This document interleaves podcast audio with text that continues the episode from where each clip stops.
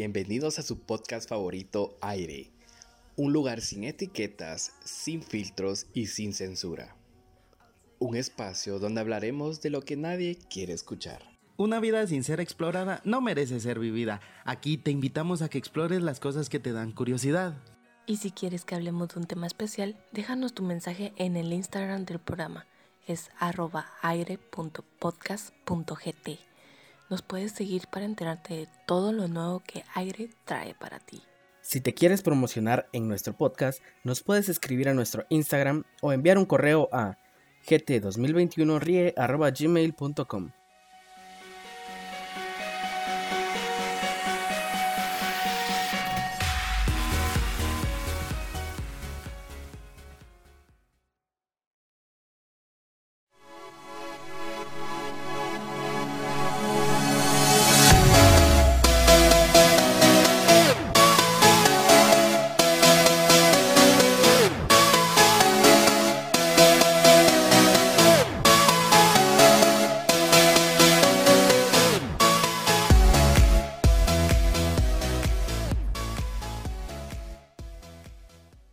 ¿Qué ha habido, banda? Bienvenidos a un episodio más de su podcast favorito, Aire, un lugar sin etiquetas, sin filtros y sin censura.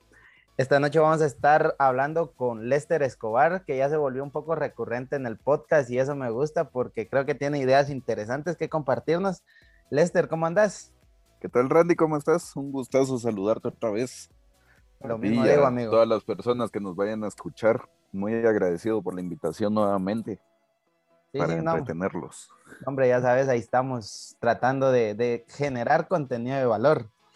Y hoy vamos a estar hablando de un tema bien interesante, fíjate, porque me llama la atención. Es sobre teorías conspirativas. No sé qué concepto tenés vos sobre todo este tema. Uy, pues es un tema que me gusta mucho. Me gustan mucho las teorías conspirativas.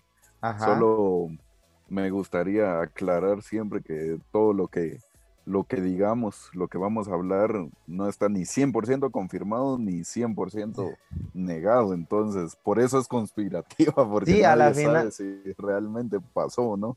Sí, y fíjate que eso es lo que a mí me llama la atención, porque tiene sus bases bien fundamentadas en argumentos sólidos, donde ahí es donde uno se pone a, a decir, ¿será cierto o no será cierto? Porque incluso uno ve noticias que están bien relacionadas. Sí, hay, hay un montón de datos que la verdad, esas son las, las cosas que hacen que se crea que sí es cierto, o que sí puede, sí hay una posibilidad que sea posible que pase. Que sea verídico.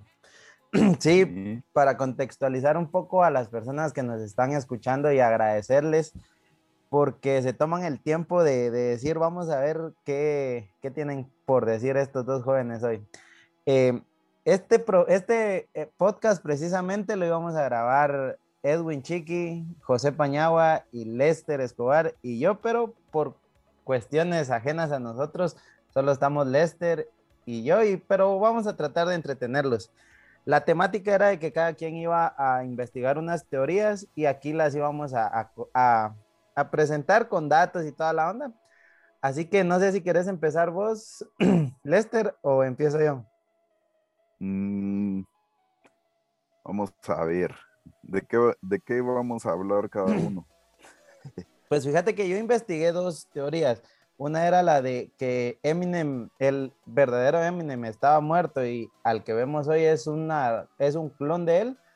Y la otra es la teoría de Pixar, que me llamó bastante la atención porque dice que todas las películas de Pixar están conectadas. No sé qué teorías investigaste vos pues yo investigué un poco sobre el Pizzagate y un poco sobre oh. los Illuminatis. Ah, Entonces, si crees, vámonos una, una, una, una. Vamos, empecemos con la, con la suave, que es la de Pixar, creo.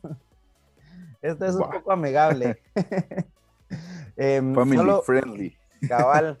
Solo para recordarle a las personas que nos están escuchando que nos pueden seguir en nuestro Instagram del programa que es arroba aire.podcast.gt o en la página de Facebook del programa que es arroba airegt. Ahí nos pueden dejar sus comentarios si les está gustando el contenido, qué podemos mejorar, de qué les gustaría que habláramos. Y nada, ahí está la invitación para que nos sigan. Como te decía, no sé si has escuchado esta teoría de Pixar de que todas sus películas están interconectadas. Sí, sí, he escuchado un poco. A ver, contame cómo está. Es bien interesante porque dice que todas las películas de Pixar se desarrollan en el mismo universo, pero es una teoría apocalíptica también. El inicio de esta teoría dice que la primera película, cronológicamente hablando, de Pixar es la de un gran dinosaurio. Esta película no mata a los dinosaurios un meteorito, sino que continúa. Después de esta de este suceso, los dinosaurios presentan características humanas como amor, cariño y expresan mejor sus sentimientos. Después de que termina esta película, avanzamos en el tiempo un poco a la Escocia medieval, donde se desarrolla Valiente, y la protagonista Mérida tiene un encuentro bien curioso con una brujita que le da vida a las cosas, que se transporta entre puertas. Y lo, de las puertas sí lo tenemos que tener en cuenta porque va a ser la conexión de, todo esto. ¿ah? Después de Valiente siguen Los Increíbles en los años 50. Aquí ya empezamos a ver un poco de rasgos artificiales, un poco de rasgos humanos en objetos artificiales como es la, inteligencia artificial. No sé si te acordás de esta película de Los Increíbles, que donde la chibolita de, metal se empieza a adaptar a, los poderes y cada vez es más difícil derrotarla. Ajá, este, este robot que crea síndrome, que tiene una inteligencia artificial que va aprendiendo todos los héroes, que va derrotando. Exacto, la verdad eso me da miedo porque estamos como que muy cerca de esa realidad nosotros hoy en día. Ya, ya está pasando la la inteligencia artificial. No sé si has visto un video vos donde este, le empiezan a pegar a un robot de Honda y el robot llega a un punto donde detiene el palo y ya no deja ser ya no se deja ser castigado por los humanos. Sí, sí, sí. Sí, lo he visto. No, no sé si, si, es en serio o es en edición, pero sí lo he visto, es bien interesante ese video. Pero, o sea, lo que me da miedo es la adaptación de los robots, va, o sea, ya no estamos tan lejos de todas esas películas de ficción pero ya no es tanta ficción. Pero continuando. La realidad cabal, la ficción. Cabal, eh, continuando con las películas, después sigue la de Toy Story, que aquí ya vemos a los juguetes con cierta inteligencia, pero dice que los juguetes son como máquinas, por eso es que se paran, por eso es que asustan a Sid y todo. Después para comenzar a conectar un poco ya más este, todo lo apocalíptico, la siguiente película es Buscando a Dory y Buscando a Nemo, que aquí ya vemos la inteligencia de los animales, donde tienen sociedades, donde van a la escuela, por lo que vemos con Nemo, tienen miedo de los, de los humanos. Y aquí es donde las personas ya empiezan a decir, los animales empiezan a decir, bueno, esto es una guerra. Después de esta película sigue Ratatouille, que es donde vemos a, allá ratones haciendo cosas de humanos e incluso haciéndolas mejor porque tienen sus sociedades. Vemos que Remy, cocina mejor que el hijo de Gusto. O sea, ya, ya podemos ver que los animales nos pueden superar hasta cierto punto. Y comienzan a tener más inteligencia que nosotros. Exacto, exacto. Eh, lo curioso de esta, de esta película es que conecta otro universo, que es no sé si te acordás cuando secuestran al chef Skinner, al, pequeñito. Ajá, ajá, cuando todas las ratas lo amarran y lo meten en un refrigerador. Sí, cabal. Dice que después de que Skinner se, libera de todo esto, le va con el, chisme, dijo, al villano de la película Up, que se llama Charles Mons. Cuando este personaje ve que los animales tienen cierta inteligencia, les pone un collar a los perros y ya los perros se pueden comunicar con nosotros, ya los animales se comunican con nosotros. Luego de esto dice que bastantes años después las máquinas también entran en guerra con los humanos, los cuales se van en el crucero del IBM porque se vuelve una guerra bien, bien complicada y el mundo se está destruyendo. Los, los ganadores de esta, de esta guerra son los, los, las máquinas, porque las máquinas no necesitan como que alimentarse tanto o beber agua o se pueden adaptar más a condiciones complicadas, a diferencia de los humanos. Los humanos se van en este crucero del IBN, que es la nave donde están todos los gorditos de Wally. Ellos se van al espacio, dejamos esta línea de tiempo por un lado y la siguiente película es la de Cars, que donde vemos que ya los, las máquinas tienen su inteligencia, tienen sus sociedades, actúan como humanos, pero el apocalipsis de las máquinas llega cuando se quedan sin combustible, porque como vimos en la película de Cars 2, eh, hay una crisis energética de combustibles y de combustibles fósiles que es que entra esta Ranch Rover en la película de Cars que quiere hacer con su con su como té o algo así de, hierro. Con su energía renovable. Renovable el, hippie de la película. No no eso te iba a mencionar. A mí el mejor el mejor eh, personaje de esa película es la, la camionetía Volkswagen que es como hippie, que amor y paz y que le gustan las cosas psicodélicas. Ajá. Me identifiqué un poco con, esa, con ese carrito, así que... Pero dice que después de esto eh, las máquinas se extinguen y todo. Y te acordás de la plantita que sale en la película de Wally. Esa plantita la llevan al, a la tierra, la plantan y se convierte en el gran árbol de la película de bichos. Aquí podemos ver que aquí podemos ver que los bichos no le tienen miedo a la a los humanos porque no existen, tampoco hay máquinas. O sea, ellos le tienen miedo a otros animales. Y vemos características humanas también en, en los bichitos. Lo interesante de esto es que como ya hay humanos en la Tierra y también hay algunos bichos que sobreviven, se genera una evolución bien interesante donde se combinan los, animales y los bichos con los humanos. Por eso de ahí nacen los monstruos de Monster Inc., que podemos ver que tienen tanto características humanas como características animales. Esta película es la conexión de todo, porque em, si nos recordamos, em, aparece esta niña Boo, se vuelve muy amiga de Sullivan y eh, al final de la película la niña se queda así como que lo va a buscar otra vez a la puerta y no lo encuentra. Pero aquí haciendo un paréntesis, hay varias películas que aportan un poco de historia, pero aquí lo, lo toqué así bien a grosso modo, vamos. Porque la de Intensamente dice que eh, todas estas emociones están conectadas con la película que acaba de salir de Soul, que es muy buena, te la recomiendo de Pixar y no la he visto. Deberías verla, la verdad te da un sentido bien, bien bonito de la vida. Pero continuando con lo de, con lo de Monster Inc., hay una escena donde sale un monstruo y dice, un niño voló sobre mí y voló un carro con su visión de rayo láser. Con su visión de rayo láser. Y dice que lo curioso de esto es que el niño que aparece ahí es el hijo de los increíbles, el Jack Jack. Ah, ya. Ajá, o sea, ¿por qué? porque si vemos la película de Jack Jack o los cortos de Pixar de Jack Jack, eh, el niño hace todo lo que describen los monstruos en esa escena. Desaparece y aparece en otro lado, tiene visión de rayo láser, se puede prender fuego y puede levantar cosas con la mente. Y es, la teoría dice que es, Jack Jack va al mundo de los monstruos y eso es lo que ven todos los, los monstruos.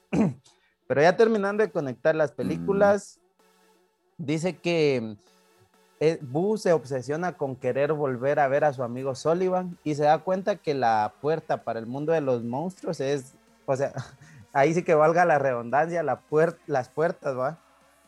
Y se obsesiona tanto con esto que empieza a fabricar puertas y a tratar de viajar en el tiempo y todo, y lo consigue, pero se va al mundo de Valiente. Y aquí es donde todo el círculo se cierra la, brujita que sale en, Valiente, en la teoría dice que es Boo tratando de buscar a Sullivan, porque hay un pedazo de madera en, la casa de la brujita donde está tallado Sullivan.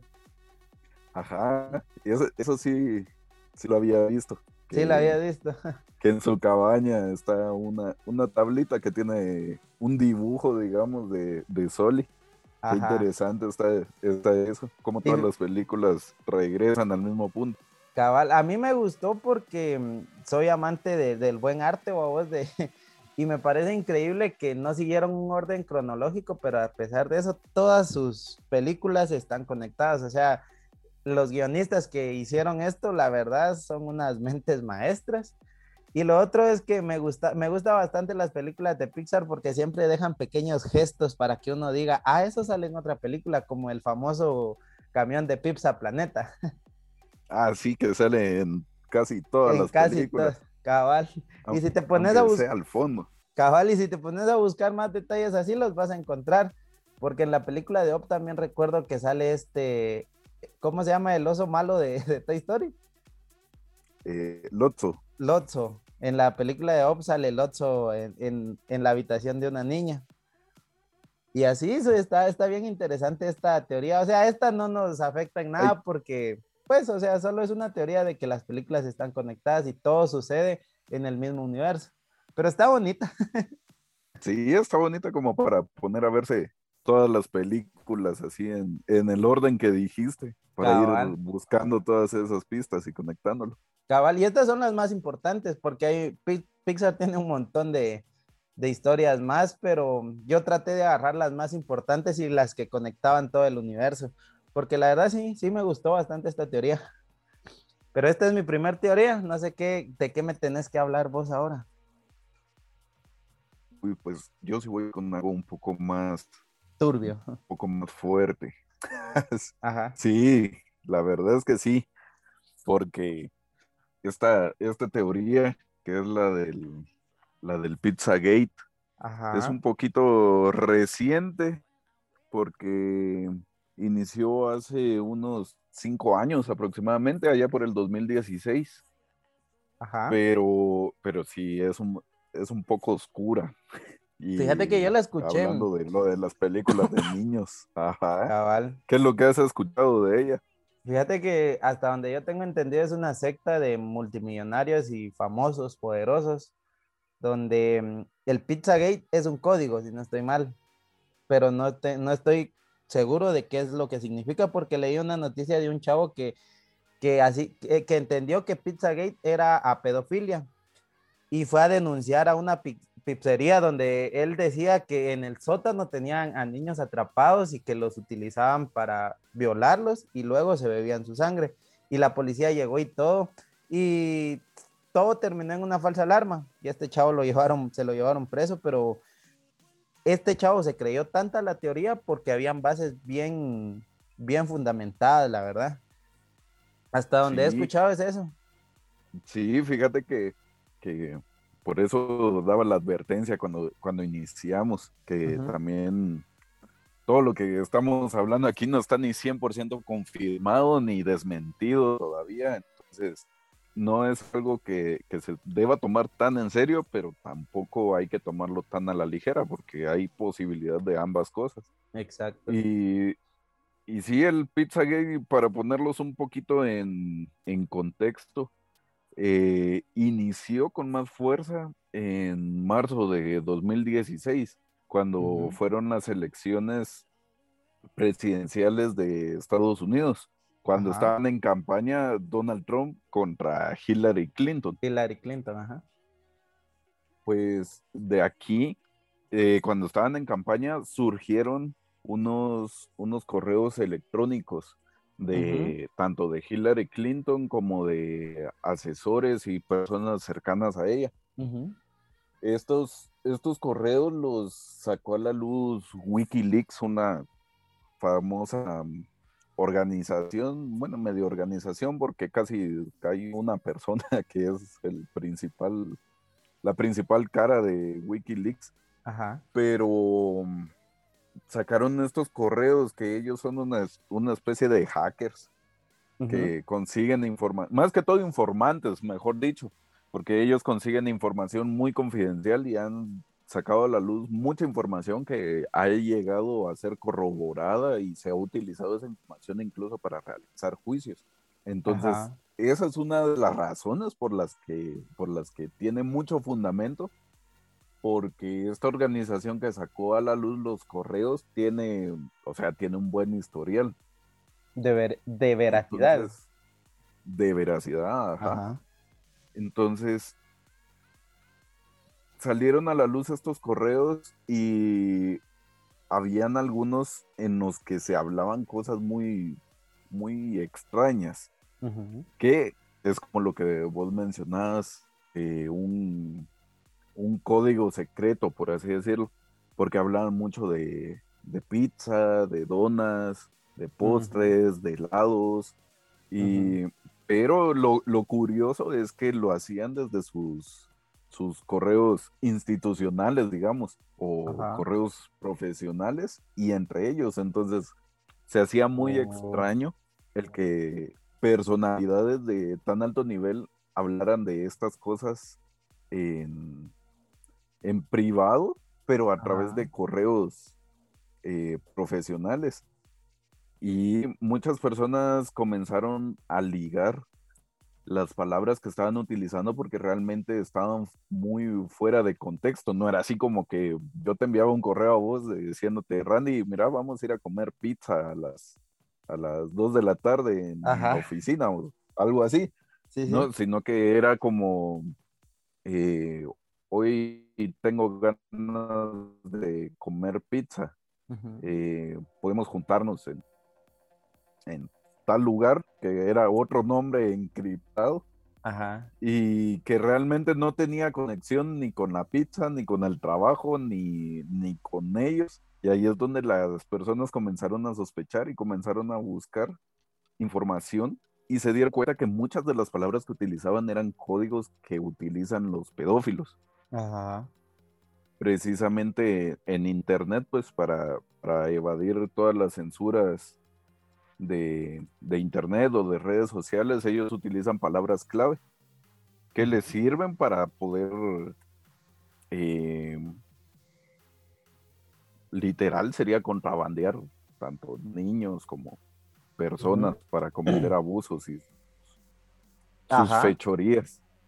Esta, esta teoría va conectada con esta asociación de poder que, que literalmente asusta tanto a los niños para liberar unas hormonas, adrenalina y no sé qué más. Después los matan y se beben su sangre, ¿no? Algo así. Ese ya es el, el por así decirlo, la organización completa. Porque precisamente en uno de estos, de estos correos eh, menciona algo muy, muy específico. Eh, John Podesta es el nombre del asesor de Hillary Clinton. Y Hillary Clinton le envió un, un, correo como de agradecimiento a este John Podesta en el que le decía, esta noche sacrificaré una gallina en mi patio en honor a Moloch. Ajá. y Moloch era un eh, entre Dios y demonio eh, que se le adoraba en la antigua Mesopotamia y precisamente el sacrificio que se le hacía a este, a este dios eran niños. Y, a, oh. y, a, este dios siempre se le, se le hacían solicitudes con base a, a niños. Entonces, aquí oh. fue donde, donde surgió toda esa investigación de que esto provenía, o sea, no solo era entre ellos, sino que al parecer ellos pertenecen a un tipo de, secta. Ajá, y de aquí y lo peor que se encarga de, utilizar los niños. Sí, cabal. Eh, de aquí también parte de aquí partió también la teoría de que este Jeffrey Epstein, uno de los empresarios más poderosos de Estados Unidos, era quien les conseguía a los niños a todas estas personas, porque en todo esto estaba involucrado Donald Trump también, creo yo. Sí, eh, fíjate que es un, caso bien, bien particular, porque se entremezcla entre, entre lo social y lo político también, porque aparentemente, según una, una investigación, y esto sí, incluso ya se, ya se llevó a un juicio. Eh, no sé si recordás este juicio donde fue Mark Zuckerberg, donde incluso salió otra teoría de que él era un reptiliano, porque él veía las cámaras muy fijamente y no tenía expresión casi. Yo creo que yo creo que de ahí salió la frase de donde la no sé si la jueza le pregunta algo sobre Mark, tú nos estás vigilando todo el tiempo. Y él le responde, eh, tengo cosas mucho más interesantes que hacer que estar viendo la pantalla de personas, o sea, sin futuro, algo así dice Mark Zuckerberg. Ajá. Y la pues verdad sí fue un, un, comentario bien tajante de Mark Zuckerberg, ¿verdad? Sí, como que no sé qué me importa a mí. Sí, o sea, a mí qué me importa, tengo cosas más importantes que hacer. Ajá. Va, pues fíjate que este, este juicio fue em, un caso en el que se le acusó a Donald Trump de haber utilizado información eh, personal sacada de redes sociales, principalmente de Facebook, para poder ganar la candidatura.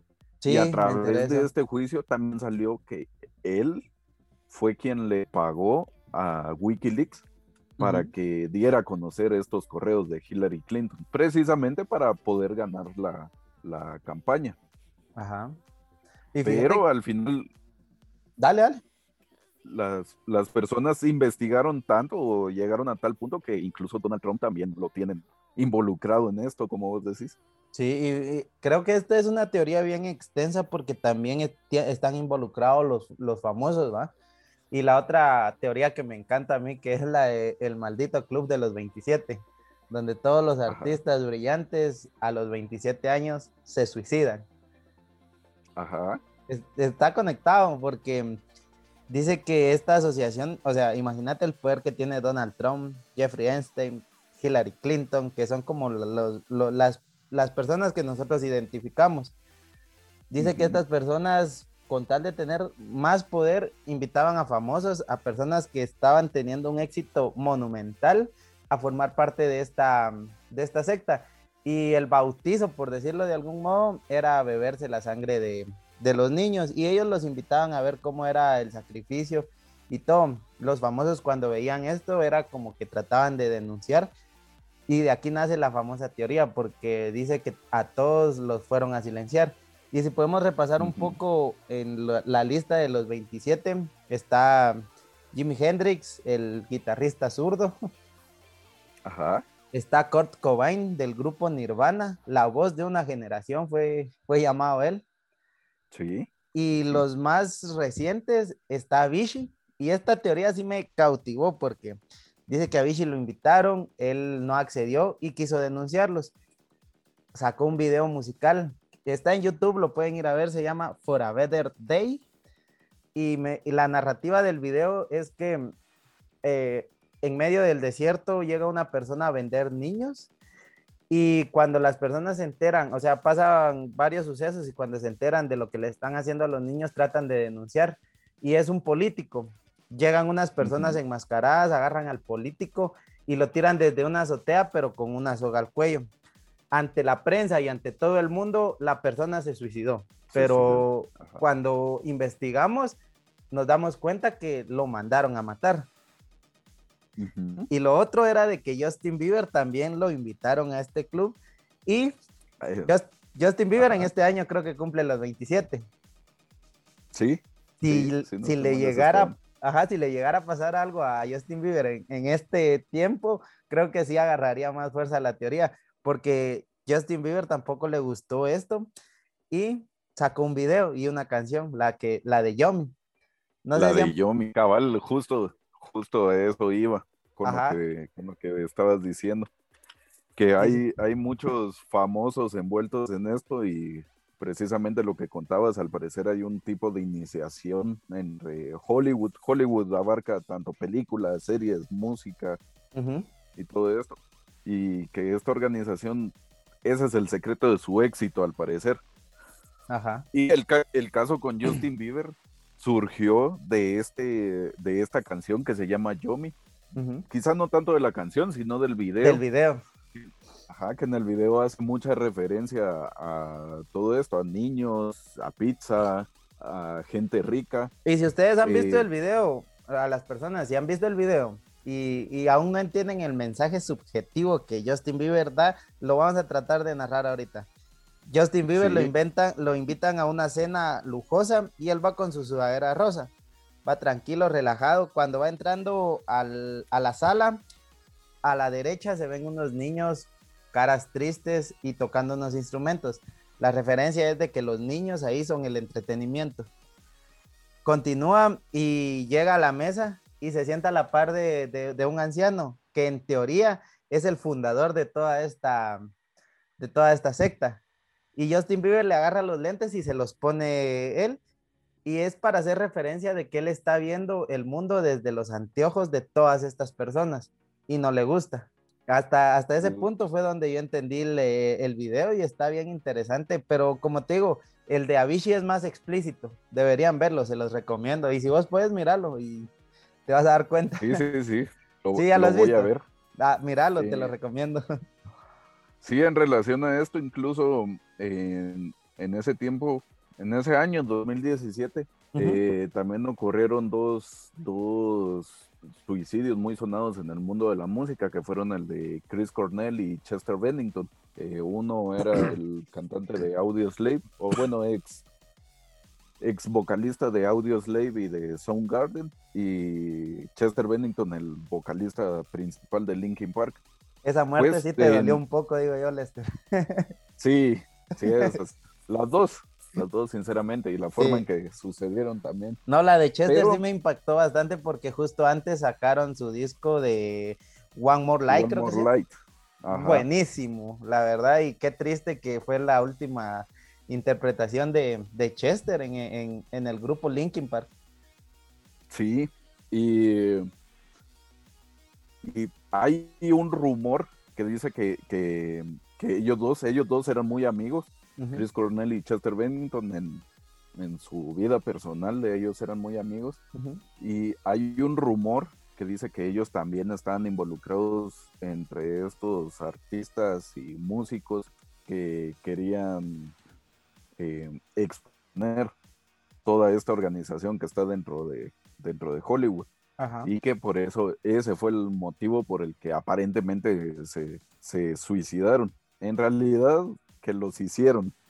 Ajá. Pero fíjate que. Los asesinaron, que no fue un suicidio. Cabal, eso dice la teoría, pero fíjate que está bien interesante porque también hay artistas que ya tienen más de 27 años y de igual manera los, los silencian de algún modo. Porque otra persona, gran personalidad que está involucrada en esto es Michael Jackson y a él lo acusaron de pedófilo pero salieron a la luz unos audios donde él trataba de salvar a los niños de estas personas. Y yo, yo me metí a investigar más y me di cuenta de que, según palabras de los médicos que atendieron a Michael Jackson cuando le dio la sobredosis de, medicamentos, dijeron que él, él se podía salvar y que el médico que estaba a cargo de él en su mansión no hizo nada para salvarlo. Como te digo, sí hay, y hay otros actores en Hollywood que también o han destruido sus carreras o los han matado.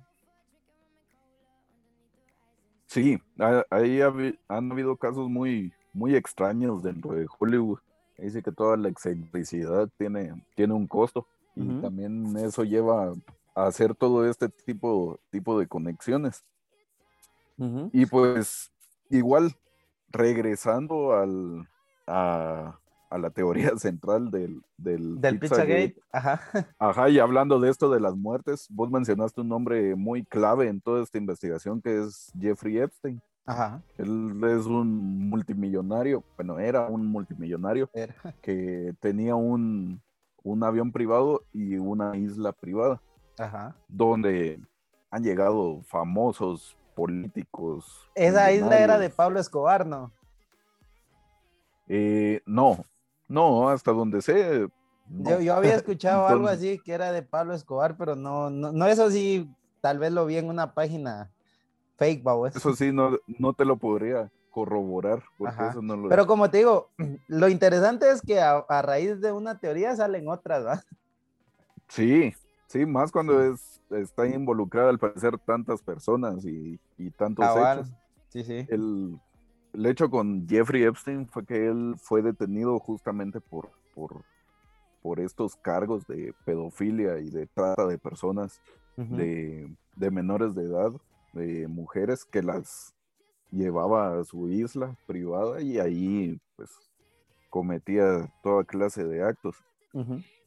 Y él está ligado por pertenecer a la élite de, Hollywood, como de personas adineradas en Estados Unidos. Está ligado a muchas personas, entre ellos Donald Trump, Hillary Clinton. Ha aparecido en muchas obras benéficas de muchos famosos y, y tenía conexiones con muchas personas. Ajá. Y la cuestión es que él lo condenaron y él estaba en cárcel, en una prisión de máxima seguridad.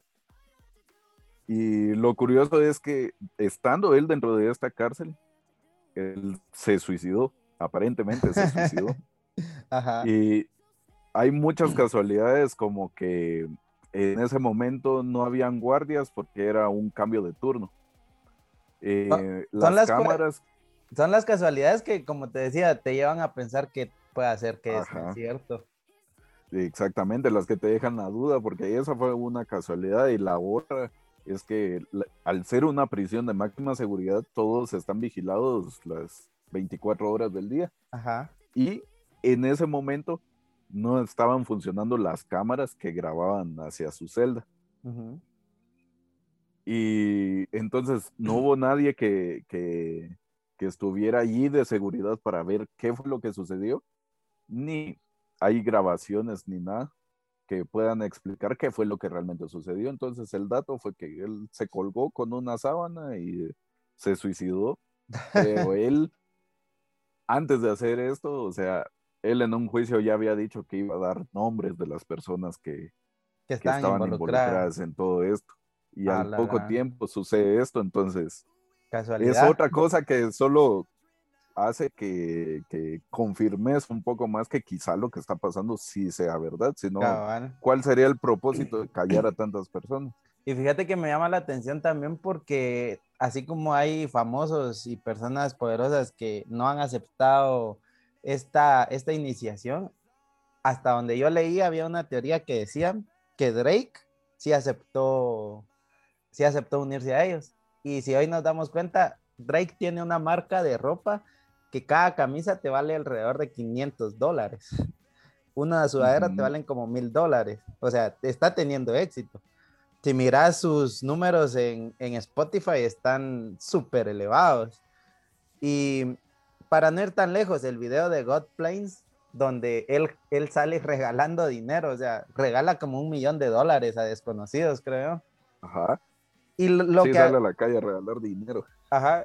Esta teoría agarra fuerza cuando dice que todos los raperos que Drake ha invitado a colaborar y le han dicho que no, sus carreras se, o sea, se acaban por el simple hecho de no querer colaborar con Drake. Porque como ah, eso, eso no lo sabía, fíjate. Sí, yo lo estaba leyendo hace poco y sí me, me dejó impactado, la verdad. Sí, bueno, pues para concluir un poco con la teoría, que a grandes rasgos lo estábamos diciendo, con lo que quiero terminar es con, con, este hecho que vos mencionabas, el de un, un sujeto que llegó a una pizzería. En toda esta teoría hay una pizzería eh, en Washington, precisamente cerca de donde está la Casa Blanca y todo, donde se lleva a cabo todo, todo el escenario político de Estados Unidos, que se llama Come Ping Pong. Sí, sí. Que es, una pizzería la cual el dueño es uno de los, de los mejores amigos de, Hillary Clinton y por eso, por eso y los correos se llegó a la conclusión de que en esta pizzería era en donde ellos hacían sus reuniones y donde cometían eh, actos en contra de los niños que, llegaban ahí, porque también hay muchas denuncias de parte de, trabajadores de esa pizzería, en donde dicen que hay mucho acoso hacia los niños dentro de las pizzerías y a través de las redes sociales de las pizzerías y ellos han interpuesto demandas o denuncias oh. por, esos casos. Y relacionándolo con el Pizzagate, o sea, eso fue lo que llevó a, decir que este era su, centro de operaciones, por así decirlo. Entonces, esta, esta teoría llegó a, tal magnitud que en el 2017, un año después que, saliera a la luz toda esta información, eh, este sujeto, Edgar Madison Welch, él, un residente de Carolina del Norte, tomó toda esta teoría como cierta y él tomó un rifle militar y fue hacia esa pizzería en Washington a dispararle a las personas que estaban allí para que, porque según él, en su pensamiento, la, teoría estaba 100% confirmada y así era, y toda persona que llegaba a ese lugar eh, tenía que ver con ellos. Entonces él lo que oh. tenía en mente era cometer Acabar ahí, ajá. Ajá, cometer una masacre ahí y poder terminar con esto. Entonces, oh. sí, ahí es en donde está lo peligroso de estas teorías. de creértelas. informarte, ajá, revisarlas, pero no hay que llegar al punto de, ser extremista, creerlas sin tener tanta la información. Ajá. Sí, la verdad, y fíjate que cada vez aparecen más datos que te llevan a creer que es cierto, porque la teoría del Club de los Malditos 27 tomó más fuerza cuando estos, estos hackers de Anonymous expusieron un montón de pruebas donde confirmaban que no eran suicidios, que eran asesinatos los que habían cometido en contra de estas personas. Pero esa ya es otra teoría. Todo está interconectado. Esa ya es historia. Cabal. Pero qué interesante, la verdad, Lester. Yo no había profundizado. a mí me llamó la atención la, teoría del Club de los 27. Pero lo de la Pizza Gate sí lo había tocado superficialmente, la verdad, pero está bien interesante. Sí, sí, y eh, además de esto todavía hay más información que se puede, se puede buscar y ah, sí, en Twitter, siempre decimos. en Google. Nosotros solo les presentamos la información y ya ustedes, si quieren profundizar, profundizar en ello, siempre conscientemente, están invitados a hacerlo. Y si quieren platicar con nosotros, también saben que lo pueden hacer. Eh, como dice Lester, nosotros no venimos a presentarles aquí, esta es la verdad, nosotros solo estamos compartiendo nuestro conocimiento y lo que queremos nosotros en ustedes es generar duda, de decir, pueda que sea cierto, pueda que no, pero voy a investigar por mis medios y voy a crear mi, mi juicio crítico. Ese es el punto, ¿verdad, Lester? Así es.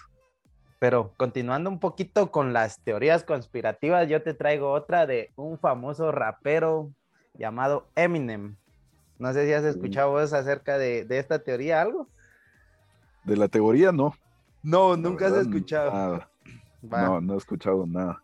Perfecto. Fíjate que Eminem es famoso por llegar a un mundo de raperos negros y, y ganarles. O sea, Dice que en su momento muchas personas le dijeron, ¿por qué un chico blanco va a rapear mejor que un chico negro si él no está viviendo las complicaciones que se viven en los barrios de, Detroit? Y hay un barrio específico donde salieron todas las leyendas del hip hop. No sé si te acordás del nombre del barrio, Lester. No, sinceramente no. Está en Los Ángeles, en Capton, creo que se llama. No estoy ah, seguro. Compton. Compton. Donde salió NWA también.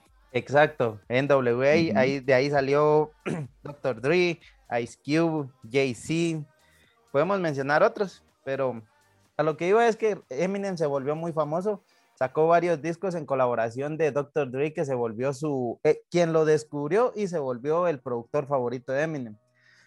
sus discos, sus primeros discos son buenísimos, el Eminem Shows es increíble, también tiene el Relapse, que es uno de mis álbumes favoritos, porque en él habla mucho sobre drogas. Él se volvió adicto a estas pastillas con prescripción médica, pastillas para dormir, pastillas de, para la ansiedad, antidepresivos, y llegó a un punto de su carrera donde dice que él no almorzaba, él no desayunaba, él solo comía chetos y doritos, y en una canción lo dice, que se llama Deja Vu, deberían escucharla, es muy buena. Pero este, este álbum del que les estoy hablando, todo, todo, todo tiene que ver con drogas. Hay una canción que se llama My Mom, muy buena también, donde él describe que en su infancia su mamá le daba Valium entre su desayuno para que Eminem se estuviera calmado y no molestara. También. Esta canción de. Incluso, incluso la, portada de este disco, si no recuerdo mal, es donde está su cara hecha con solo con pastillas. École, precisamente esa es. buenísimo, buenísimo álbum. Hay un video en YouTube de esta canción de Deja Vu, donde él habla, habla sobre esta adicción que él tenía, donde él dice que él ya no dormía, o sea, pasaba literalmente las 24 horas del día despierto. Y la canción habla sobre que él tuvo una sobredosis y se desmayó, ya no recuerda nada más. En eso lo llevan al hospital, le hacen una diálisis y entra en tratamiento. De ahí Eminem vuelve a recaer, pero esta vez sí estuvo más complicado. Él, aquí tengo el dato preciso de que el 14 de junio de 2006, a causa de una sobredosis, Eminem fue metido a un centro de rehabilitación. Pasó ahí varios tiempos hasta que se curó y logró salir. Eminem después de eso describe que él tuvo que recobrar otra vez habilidades motoras porque se le había olvidado cómo mover las manos, incluso cómo hablar. Y fue algo bien complicado donde, según él dice que hubiera llegado una hora más tarde al hospital, él se muere. Pero en este centro de rehabilitación surgió la teoría de que Eminem de verdad murió. Ese día, el 14 de junio de 2006, Eminem murió pero como él ya representaba un gran poder económico, porque sus discos, disco que sacaba Eminem, se volvía disco de oro. Un éxito. Exacto. Las personas vieron el potencial que aún había ahí y no quisieron desperdiciarlo. La teoría dice que Eminem murió. Los productores de Interscope Records decidieron buscar a un, a un reemplazo y empezaron a hacer casting a personas de, de, de todo Estados Unidos que se asemejaran física y musicalmente a Eminem. Y fue bien interesante todo esto porque lo encontraron.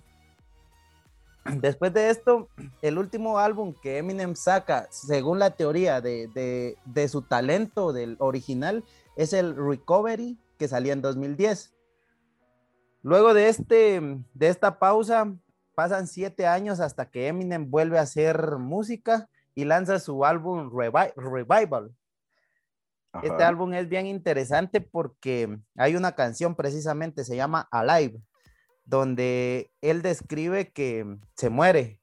Y en, el transcurso en el que está muerto, que es alrededor de dos, tres minutos, él empieza a rapear como rapeaba antes, como en el disco de Relapse, como en el disco de Eminem Shows, empieza a tirar rimas así con su antiguo estilo, porque este disco fue muy criticado porque se había perdido la esencia de Eminem, ya no hablaba de drogas, ya no hablaba de odio, ya no hablaba de todo lo que lo hizo triunfar, ya no era tan real como el Eminem de los discos anteriores.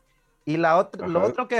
Si, no recuerdo mal, también Recovery fue, fue uno de sus peores discos en, la historia también, precisamente por lo mismo, que no, no tenía la misma esencia de lo que era Eminem. École, y la única canción que se rescata de ese álbum por una película es la de What the Fuck, que sale en el Proyecto X. Esa canción fue la que le rescató el álbum a Eminem. Y después, en este revival, eh, la única canción que, que le salvan es Alive, porque las demás no tienen nada que ver con el estilo de Eminem. O sea, incluso lo tacharon de hacer pop con unas rimas, o sea, algo pegajosas y mm. ya. Al Eminem de los 90 le hubiera dolido mucho eso. Exacto, demasiado. Y me parece curioso porque si te das cuenta en, sus videoclips anteriores, Eminem es como que más rudo, más odio, y ya en los nuevos videoclips cambia incluso hasta la barba. Eminem no tenía barba y yo creo que a la edad en que grababa los otros álbumes ya se hubiera visto un rasgo de eso. Si se implantó algo, no lo sé, pero sí hay varias características que dicen que diferencian al Eminem que grabó el Relapse, que fue el último álbum bueno, a todo lo que han grabado ahorita. Lo curioso fue que después de este álbum, el Revival saca otro en 2018, que es el Kamikaze. Y en esa canción hay una, hay una, en ese álbum hay una canción que se llama Fall, que, que habla donde él se siente mal porque le han tirado mucho hate en su antiguo disco y él les quiere demostrar que aún está vivo el Eminem, que grabó el Relapse, que grabó el Eminem Shows, pero sigue sin, llenar las expectativas. Incluso lo, último que se habló de esta teoría fue que en estos premios Grammy, si no estoy mal, que salió cantando la de Ocho Mías o Love Yourself. No, no, recuerdo cuál es. Love Yourself. Sí, es la de Love Yourself. Ajá, que salió en los, Oscar, creo que fue. En los Oscar, perdón, sí, tenés razón. lo último que se habló de esa teoría era de que ese Eminem que estaba dando ese show de, los Oscars no era ni la mitad siquiera del Eminem que daba show con Marilyn Manson, del Eminem que se entregaba totalmente a su público cuando cantaba la de I Singing Moment. O sea, no tenía nada que ver. Y aquí fue donde cobró fuerza la teoría porque dicen que el día que murió Eminem fue el 14 de junio de 2006 y después de eso solo agarraron a un chico que se parecía a él y que cantaba como él, no rapeaba como él, solo cantaba como él, para seguir lucrando con el nombre Eminem. Mm. Esa es la teoría. Y, si no lo hizo como humano, lo hizo musicalmente, por lo menos, porque sí. de ese disco para acá, no, no he sacado. Aunque los, los últimos están están buenos, por lo menos en donde está. La de Music to Them así como la Monster. Ajá. Ese es el, álbum que sacó y está bueno. Hay una donde habla sobre las matanzas en las escuelas de Estados Unidos. Esa canción es muy buena. Darkneck se llama. Sí, este último disco sí, sí tiene muchas. Ya rescató un poquito. Personal a mí me gustan. No, sí está bueno, la verdad está bueno. Pero como te digo, para mí el mejor álbum que sacó a Eminem fue ese, el Relapse, porque todas las canciones son buenísimas, la verdad. Y como te digo, también te recomiendo que mires ese video de Deja Vu, donde él habla de su, de su adicción y dice que su mayor problema fue no reconocer que él tenía un problema. Y empieza a decir que cayó en coma el día que tuvo una sobredosis. A su hija le daba miedo ver a, a Eminem porque dice que no prestaba atención a nada, estaba como distraído. Y el final de la canción es que Eminem, en teoría, te deja la mente abierta para que digas se murió o se salvó. Porque incluso el beat es bien interesante porque empieza con una sirena y empiezan a hablar en, el radio de la, de la, ambulancia de que hay un llamado de emergencia a tal casa porque hay una... Eso de Daddy Yankee Bus. Cabal. También, Pero sí, y me parece interesante porque Eminem no es el único artista que, lo han, que le han tirado esta teoría de que se murió y para seguir lucrando con su nombre ponen un reemplazo. También me enteré de otra muy famosa que es la de este de los Beatles. Este Paul McCartney. Paul McCartney. es una de las más esa es una de las más viejas. Va que sí. justamente es lo que, como vos mencionabas, eh, los Beatles estaban en, la cúspide de su, de su éxito. Ajá. Y al parecer, si no recuerdo mal, fue un, accidente de tránsito o algo así. Sí, yo la escuché. Dice que, una vez grabando el Submarine Yellow, eh, salieron tarde del estudio y Paul McCartney agarró su auto y se fue y vivía lejos de, donde estaba el estudio. Esa noche era, había tormenta, no se podía ver, el camino estaba resbaloso y se fue a accidentar. Dicen que los paramédicos lo rescataron, pero la teoría afirma de que murió en ese momento, pero para seguir lucrando con el nombre de los Beatles, hicieron lo mismo, buscaron a una persona que se pareciera a él y lo agregaron como como miembro del grupo. Y hay un chiste bien interesante de esta teoría porque dice que a ese, entre, entre los miembros del grupo, a él no le decían Paul McCartney, sino que le decían Foul, que es como farsante en, en inglés. Paul McCartney, le decían a él. Pero eso era mm. dentro del grupo. De, de, estas dos son las que conozco yo que son artistas que han sido reemplazados según la teoría. No sé si vos conoces algún otro justo en este momento no, no, no se me viene otro. Pero, sí recuerdo que, hay otros que, han dicho que ya han muerto y, los han reemplazado.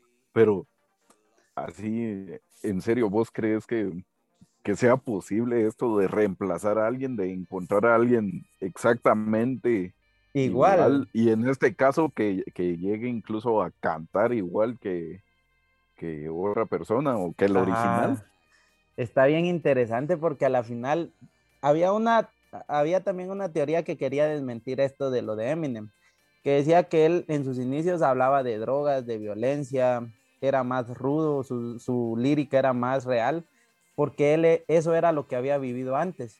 Pero ya cuando empezó a tener popularidad, él ya no, ya no necesitaba mendigar un plato de comida. Él ya no necesitaba, él ya no tenía necesidades económicas. Y ahí fue donde empezó a cambiar su estilo y ya cantaba cosas que él creía porque si nos damos cuenta, la temática de los discos actuales es más sobre problemas sociales que sobre problemas personales. Y la verdad me parece interesante, pero respondiendo a tu pregunta de que si yo creo que se podría, quizás la verdad, porque el, el nombre de Eminem por sí solo vende un montón, va. Y ahí sí que el dinero te va a corromper. Y si vos estás viendo mucha plata, vas a decir, ¿cómo puedo seguir sacando dinero de esto? Porque otro, otra cosa que refutaba esta teoría era de que el que le hacía los beats a Eminem es Dr. Dre. Ajá. Y hoy en día Dr. Dre es el rapero negro más rico de toda la industria. Porque también creó esta, esta marca Beats y se la vendió a Apple por 2 mil millones de dólares, si no estoy mal y eso lo convertía en el rapero negro más rico de Estados Unidos. Pero su, ahí sí que su gallina de los huevos de oro era Eminem. O lo sigue siendo porque le sigue produciendo. Ese es otro tema, ajá. O sea, todo el, todo el dinero que está de por medio, o sea, llevaría a, ser creíble el que se tomen el tiempo y la dedicación de buscar a alguien que sea exactamente igual. Sí. La verdad, le, dejo a las personas que, crean lo que quieren, pero que investiguen un poquito sobre esta teoría. Si encuentran mejores datos, pues sería perfecto. ¿No crees vos? Sí, siempre. Sí, siempre, siempre. ¿Y vos crees que, sería posible eso, desde tu punto de vista? Creo que es, es probable. Ajá. Pero, pero sí, demasiado difícil. Es que casualmente encontrar a alguien, alguien que, que tenga las mismas capacidades es por lo menos en este caso vocales y vocales. físicas, sí, está muy, muy difícil, porque alguien parecido sí, físicamente es, ajá, es, es un poco, considero yo que es un poco más, más sencillo, pero que además de eso también comparta, suponete, otros rasgos como la, es que la voz, la complexión, la voz, el, quizá el comportamiento, porque también también eso tiene que ver, o sea, la, actitud surge de cómo te criaste y de cómo creciste y no todos crecimos de la misma manera. Pues. Ajá, y, dice que eso era otra, otro punto, de que el Eminem que daba entrevistas de 2009 para atrás era más tajante. Ahora el Eminem que da entrevistas hoy en día ya es más amigable, ya, o sea, ya no hay odio en él, como vos decís, va. Y eso es algo que lo traes de, nacimiento, o sea, te lo inculcan y es lo que vos transmitís. Si te va mal en la vida de niño, o sea, obviamente vas a escribir de lo que te pasó. Pero yo cuando busqué esta teoría, traté de buscar una de que, que tuviera bases que fundamentaran la teoría porque también hubieron otras que me dieron risa, sinceramente, como la de Juan Gabriel no está muerto, o Michael Jackson está congelado. Habían de esas. Ah, sí, siempre con, personas famosas. Siempre, pasa, Eso de que no están muertos. Todavía no ha salido la de Maradona. Cabal. Aunque Maradona sí, ya está más tieso en vida también. Cabal. Pero si querés, continuemos con, la tuya, la última tuya. Y... A ver que pues cerremos con todo. Pues fíjate que quizá va un poquito relacionada porque, porque es sobre los, los Illuminatis. Ajá. dijo. lo intocable, el Illuminati. Lo intocable. Sí, fíjate que estaba investigando de esta teoría porque toda la vida me llamó la atención porque... Yo desde niño, desde la película de El Tesoro Perdido, descubrí esa teoría yo. Cabal cuando yo era pequeño, a mí me gustaba mucho esa película que hablaba mucho sobre los Illuminati. Y yo hasta me ponía a buscar en un mi billete de un dólar que tengo ahí con una lupa, te lo juro. te ponías a ver si era cierto o no. Cabal. Las pistas que estaban ahí.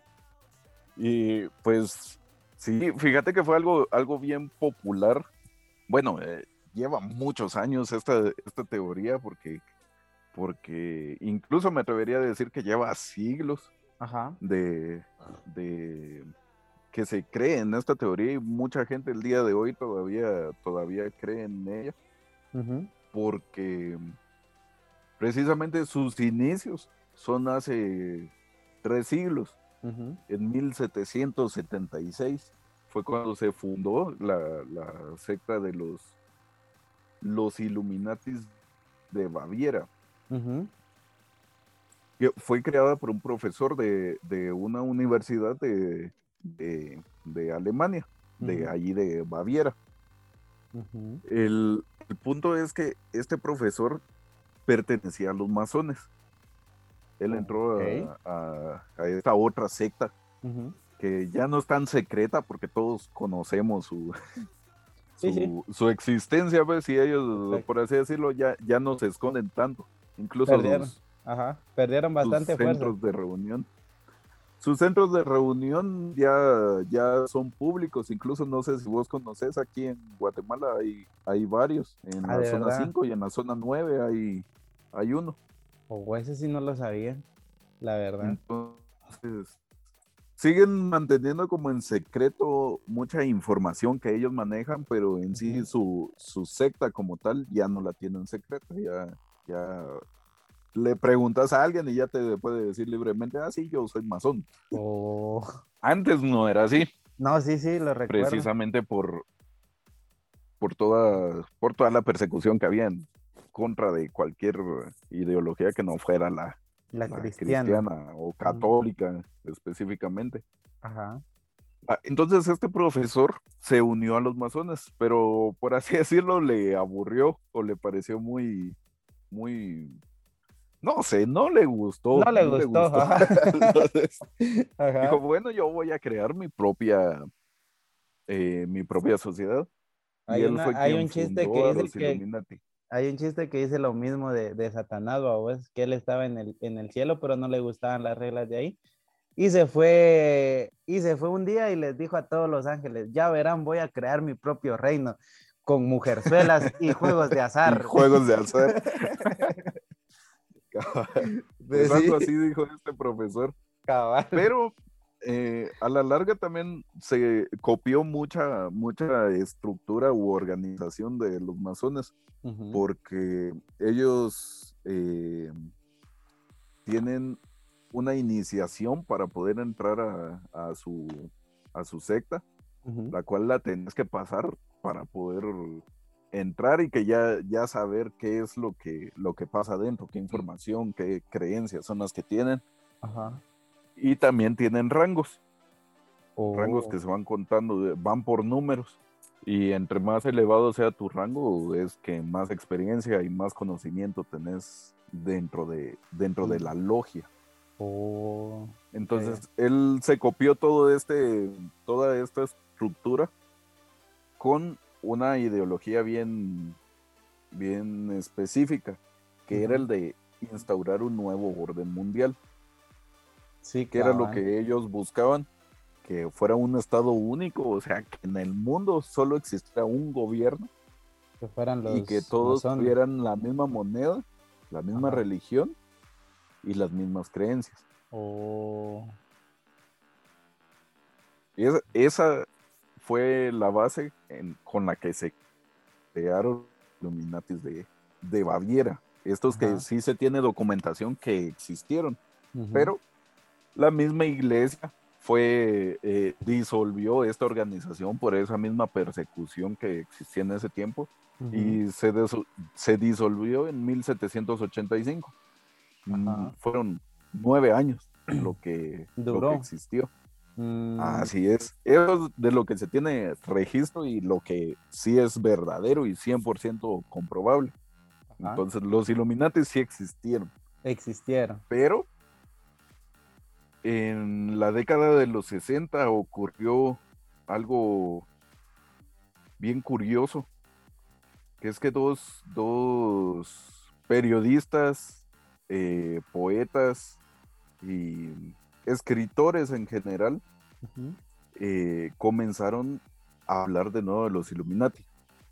a decir que esto, que esta organización se encontraba detrás de, de, todo, de muchos hechos históricos y que buscaban lo mismo, que buscan un nuevo orden mundial y tener el control de, pero, de la sociedad y del mundo. No sé si estoy bien o estoy mal, pero esta, esta teoría también cobró mucha fuerza porque hacían referencia de varias personas influyentes en el mundo que eran parte de esta logia. No sé si estoy bien. Sí, justamente, justamente ellos, eh, estos dos escritores que, te menciono, ellos comenzaron a, a, hacer artículos. Ellos trabajaban para la revista Playboy. O sea, Playboy, además, además de para lo que, o sea, sí, hay todos sabemos para qué funciona, ajá, también tienen artículos muy serios, pues. Al final es una, es una revista. Sí. Y pues en, esa década también no era tan explícito, o sea, como la conocemos actualmente, pues. Entonces, sí presentaban bastante información y ellos eran escritores de, esta revista y comenzaron a escribir artículos mencionando lo que, lo que decís, que, que por ejemplo, que el presidente era parte de, los Illuminati y por eso era que había hecho o decretado algo o había hecho algo, o se había habido un, atentado, escribían un artículo diciendo que era así. Pero lo curioso está en que, y ellos mismos lo, lo dijeron, Ajá eh, bueno, esto también es parte de la teoría, pues no se sabe si realmente lo dijeron ellos o solo fue la presión que les hicieron después para que, para que desmintieran todo. Pero ellos explicaron que ellos lanzaban los artículos y después ellos mismos respondían a estos artículos enviando cartas como personas anónimas o haciéndose ah, pasar por otras personas en donde decían que, por ejemplo, yo trabajo en el Pentágono y efectivamente yo una vez vi que, alguien importante entró a la sala con tal y tal y, e hicieron un tipo de saludo que es reconocido por ser de los Illuminati. Ajá. Y así. O sea, ellos crearon el rumor y lo comenzaron a, a hacer más grande cada vez hasta que las personas se quedaron totalmente metidas en este rollo y desde entonces esto se ha vuelto una bola de nieve en la que ahora esto está metido en la música, en las películas, en, la sociedad, en todo. Eh, y es, una, es una de las teorías en las que más creen las personas porque eh, se hizo un estudio en el que dice que 7 de cada 10 personas cree que sí existen los Illuminati.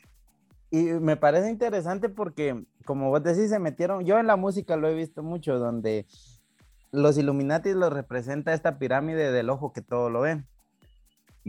Y las personas se meten a videos musicales y tratan de buscarle el significado a esto y dicen, me acuerdo una vez que decían que Shakira era Illuminati porque hacía unas señas con las manos que representaban un triángulo y que todas las personas, todos los músicos que eran exitosos eran porque tenían vínculos con los Illuminatis, porque eran los dueños del mundo. Y si ellos querían, te ponían hoy en la cima.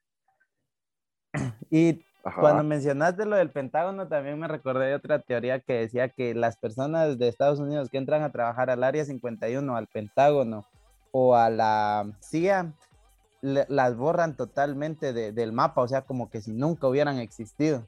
Ese es uno de los requisitos para que entraras a, trabajar a, esta, a estas organizaciones. Y lo otro era de que yo me acuerdo que me enteré mucho de esta teoría de los Illuminatis porque les han hecho muchas parodias en diferentes, en diferentes caricaturas. Ahorita te puedo mencionar precisamente dos, que es la de los Simpson, que cuando Homero va a una secta y él termina siendo el elegido. Ajá, cuando termina siendo Homero el Grande. Homero, cabal. Dicen que era por hacerle burla a los Illuminatis. Y la otra es la de los Picapiedras, que ellos en vez de decirle Illuminati, la sociedad a la que pertenece Pedro Los búfalos azules. Los búfalos mojados. No, búfalos mojados. sí, cabal, la logia de los búfalos mojados. Y como te digo, hacían lo que vos decís, se encontraba con alguien y tenían su saludo característico. Pero yo... Dale, dale. esa es una de las principales señas que, dicen que tienen el, tipo de saludo. Yo realmente no, no sé cómo es, pero sí, sí he escuchado el de, el de los masones, que es que se, se dan la mano, pero eh, normalmente nosotros envolvemos con el dedo la mano de la otra persona, damos la mano. En cambio ellos no, la extienden un poco y técnicamente te toman la muñeca. Oh, y te hacen una presión con el dedo pulgar. Oh, ya, ya, ya, ya. Ese es el, el saludo de, de los masones. y lo he visto, fíjate. Sí, sí, sí, lo he visto. Interesante, eso no, no lo sabía. O sea, había visto a personas saludarse así, pero nunca le había prestado, o sea, nunca me había preguntado por qué. La verdad. Qué interesante. dice que este es uno de los, de los saludos que se utilizan dentro de esta, dentro de esta sociedad. Sí, ah, ya me acordé, ya me acordé por qué. Porque Hitler saludaba así a, ciertas personas. Aparte estaba como que el High Hitler, pero habían algunas, algunas personalidades que la saludaba de esta manera, como vos decís, que le agarraba la muñeca. Sí, y hay fotos que documentan, y aquí es como te digo, donde va agarrando fuerza la teoría. Sí. Pues regresando con el con, con la historia de esta sociedad, fíjate que se después que sucediera esto con estos dos escritores en la década de los 50, 60, por ahí, en los 70 salió otro, otro escritor eh, que hizo una, una serie de libros que se llama La Trilogía de los Illuminati, en donde narran toda esta lucha de poder que, que tienen los Illuminati que gobiernan el mundo ahí sí que desde las sombras, porque ellos no son las figuras públicas, sino que solo mandan a las personas. Cabal. Los demás son, son parte de los Illuminatis, pero ellos no nunca se muestran, pues, ante ante la sociedad. Pero fíjate que yo también... No, o sea, yo también me acuerdo de que a esta secta también la, la relacionaban mucho con el satanismo. Creo que estas son ideas ya muy alejadas, pero me acuerdo que si un artista salía y pegaba era porque había hecho un pacto con el diablo y era Illuminati. Ajá. Me acuerdo mucho de eso, la verdad. Sí, normalmente se relaciona con eso, pero lo, lo curioso es que es que es una secta cristiana.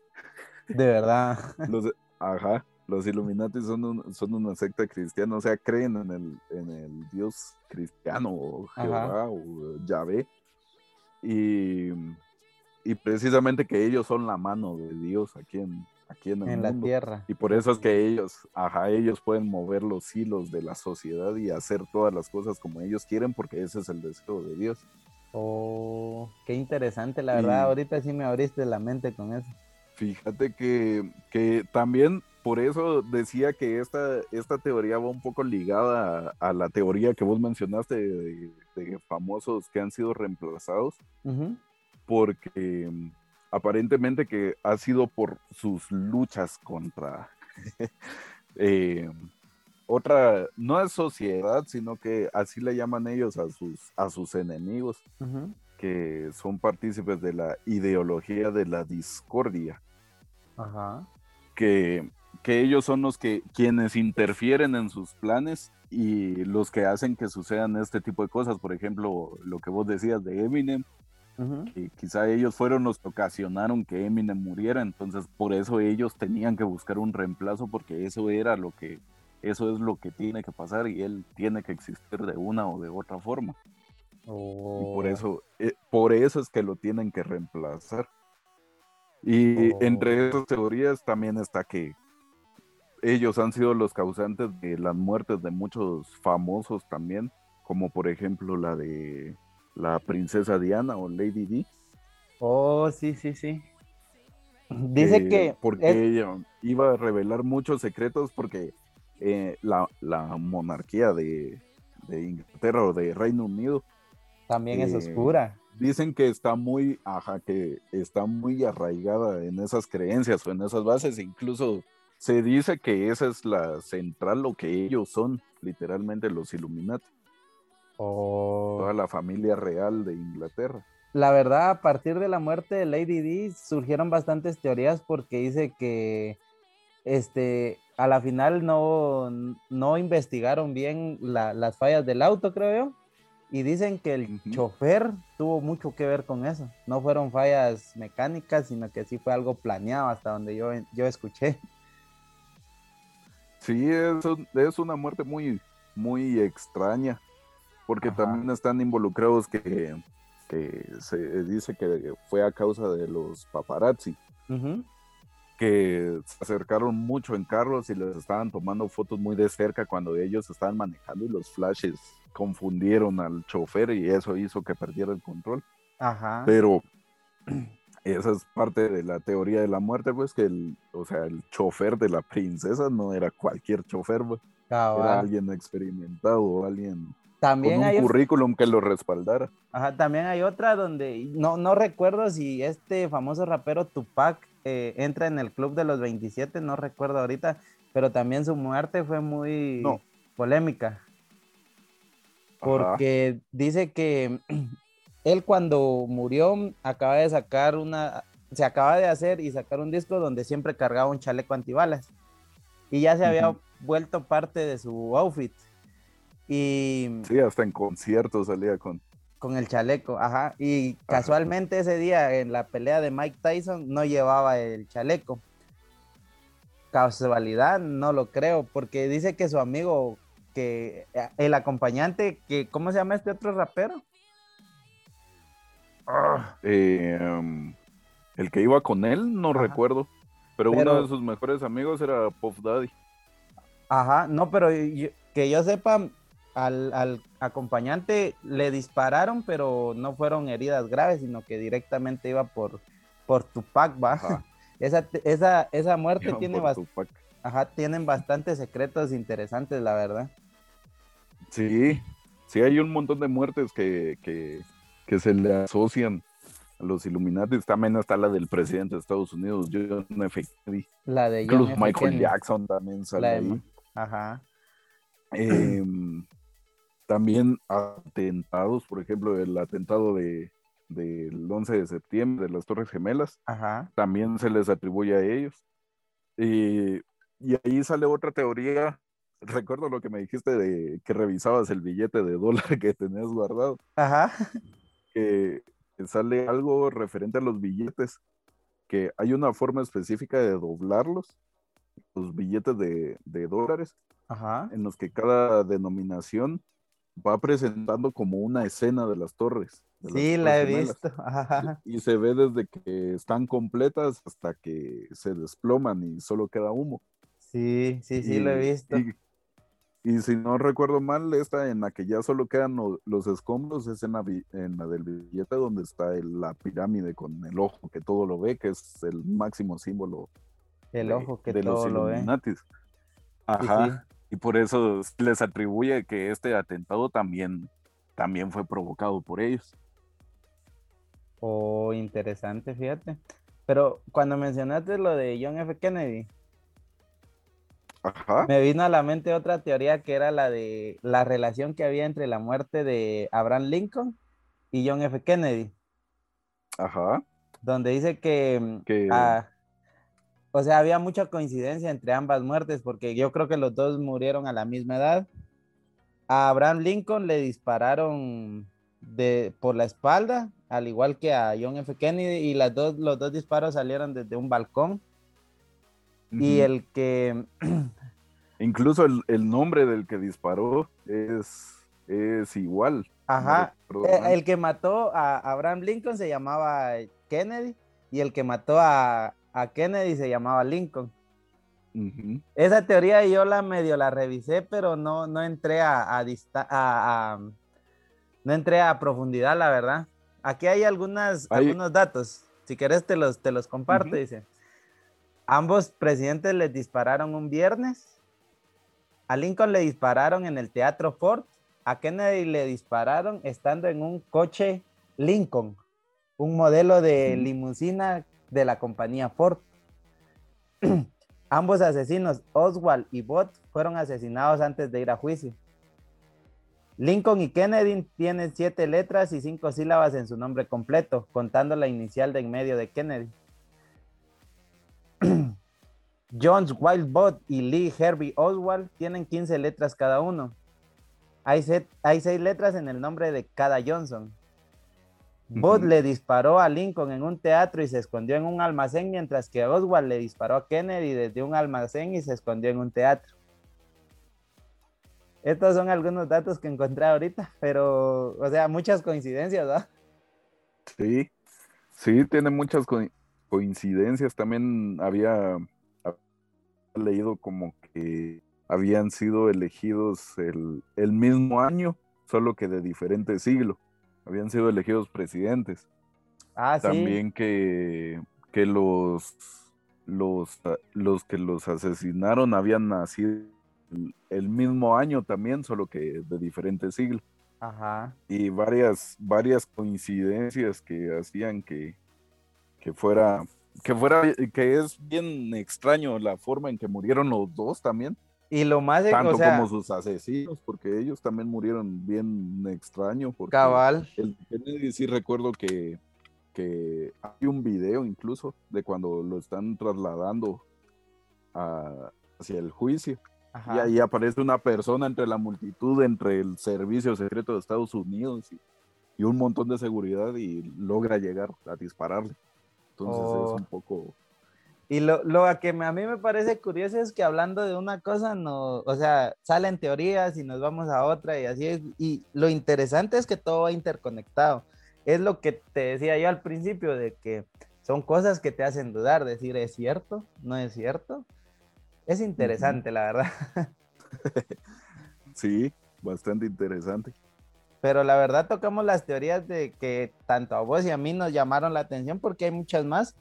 La de los la de Anonymous también me parece una teoría bien interesante que Twitter los bloqueó y a las dos horas ya se habían desbloqueado ellos. Esa es buena. Eso, eso está interesante. Sí, aunque yo, yo no soy muy partidario de Anonymous, pero... ¿Por qué? Sí. Porque, porque todas las personas piensan que, son una un grupo de, hackers, pero por lo menos en, la actualidad ya no son hackers, son más activistas. Y los, los más grandes hackeos que han hecho, por así decirlo, ha sido votar páginas como lo que hicieron aquí en Guatemala, cuando, cuando fue todo esto de Otto Pérez Molina.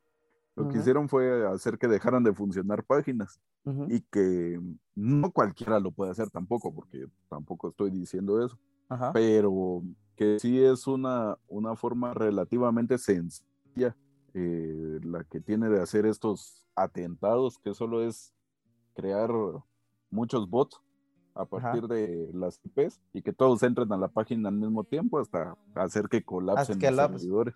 Oh, fíjate que a mí me llamaba la atención de esto, pero también a mí siempre me ha gustado mucho la programación. Y yo decía, no sé si alguna vez te han preguntado si puedes hackear una página de Facebook y es, o sea, no es tan, tan complicado. Incluso hay unos, mm, hay un programa ahorita no recuerdo el nombre, pero es una aplicación que puedes descargar donde si vas a un lugar donde hay acceso a internet gratis, vos te conectas y pones a, a rutear este, esta aplicación, es que no recuerdo el nombre, espérame, aquí creo que lo tengo apuntado. pero a lo que yo digo...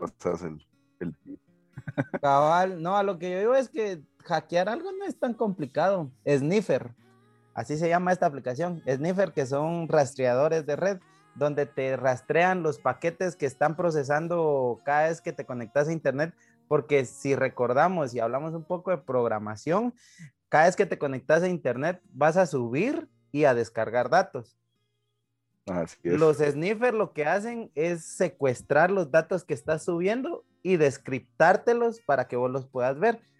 A lo que yo era de que esto lo puede hacer cualquiera y incluso pueden hacer la prueba ustedes si conocen un poco de programación que es irte a un McDonald's, que es donde hay red de, internet gratis. Pública. Ajá. Te metes, activas el sniffer y escoges a quién quieres hackear y le puedes descargar sus contraseñas y todo. No estoy diciendo que lo hagan, ojo. Pero a lo que voy es que si conoces un poco de... Solo, solo eso. Exacto, o sea, yo solo me metí a investigar un poco y descubrí un montón de cosas, la verdad. Sí. Así que antes de creerse una teoría también deberían prepararse, ¿va? o sea, investigar un poquito más sobre, sobre el tema. Pero... Sí, para no llegar a, a extremismos como estábamos relatando hace un rato. Siempre son muy interesantes y, y, quién sabe, quién sabe si aquí a unos 5 o 10 años alguna algo de lo que hablamos aquí termine siendo confirmado. Fíjate que lo que más risa me dio de, de, Anonymous fue que yo escuché que este chavo Matt Groening, que es el creador de Los Simpsons, decían que él era parte de, de, esta asociación de Anonymous y que él sabía cosas, por eso era de que sus episodios de Los Simpsons a veces relataban cosas futuras. Mm. Esa fue la teoría más loca. Tienen muchas predicciones. Ah, cabal. Esa fue la teoría más loca que escuché. Yo sí la escuché una vez y la verdad me dio risa, pero estuvo interesante. Sí. Y bueno, nos quedamos sin teorías, Lester. Fue un gustazo haber hablado hoy con vos otra vez. Creo que me, me, me llenaste de conocimiento hoy con tus teorías. Vos también, también es muy interesante todo lo que hablamos aquí. Habíamos dicho cuatro y si te diste cuenta terminamos hablando como, como de seis. Cabal, porque iban conectadas, era, lo que te decía, ¿va? muchas teorías están interconectadas. Pero un gustazo y saben que si les gustó nos pueden ir a seguir a nuestra página en Instagram que es arroba aire.podcast.gt o al Facebook que es airegt. Yo aparezco como Randy Soto 2691 por si quieren ir a charlar ahí sobre teorías, sobre fantasmas o sobre el tema de la siguiente semana, Lester, te lo, te lo adelanto que va a ser sobre ovnis, Área 51 y todo lo que tenga que ver con eso. Espero que contemos con José y con Chiqui. Pero nada más, Lester, mensaje de despedida. ¿Qué le dirías a las Un gusto, Randy. Gracias por, gracias por la invitación nuevamente. Gracias a todos los que llegaron hasta este punto a escucharnos. Y de igual, si quieren, si quieren charlar con, conmigo sobre esto, pueden escribirme, aparezco como Lester-Restos o Lester Escobar. Y muchas gracias, compártanos también lo que, lo que usted, las teorías que ustedes conocen. Ajá. Y siempre un abrazo y siempre investiguen, no crean ni dejen de creer. Ajá, no nos crean a nosotros. Nosotros solo somos unos facilitadores de información. créanse su propio juicio crítico. Y nada, si les gustó, no olviden compartirlo, nos estarían haciendo un gran favor con eso, la verdad. Si ustedes creen que a alguien le puede gustar este tema, pues háganselo llegar. Es la única petición que les pido a nuestro fiel público. Y nada, yo fui Randy Soto, un gustazo estar hoy con ustedes. Yo soy Lester Escobar y muchas gracias por escucharnos.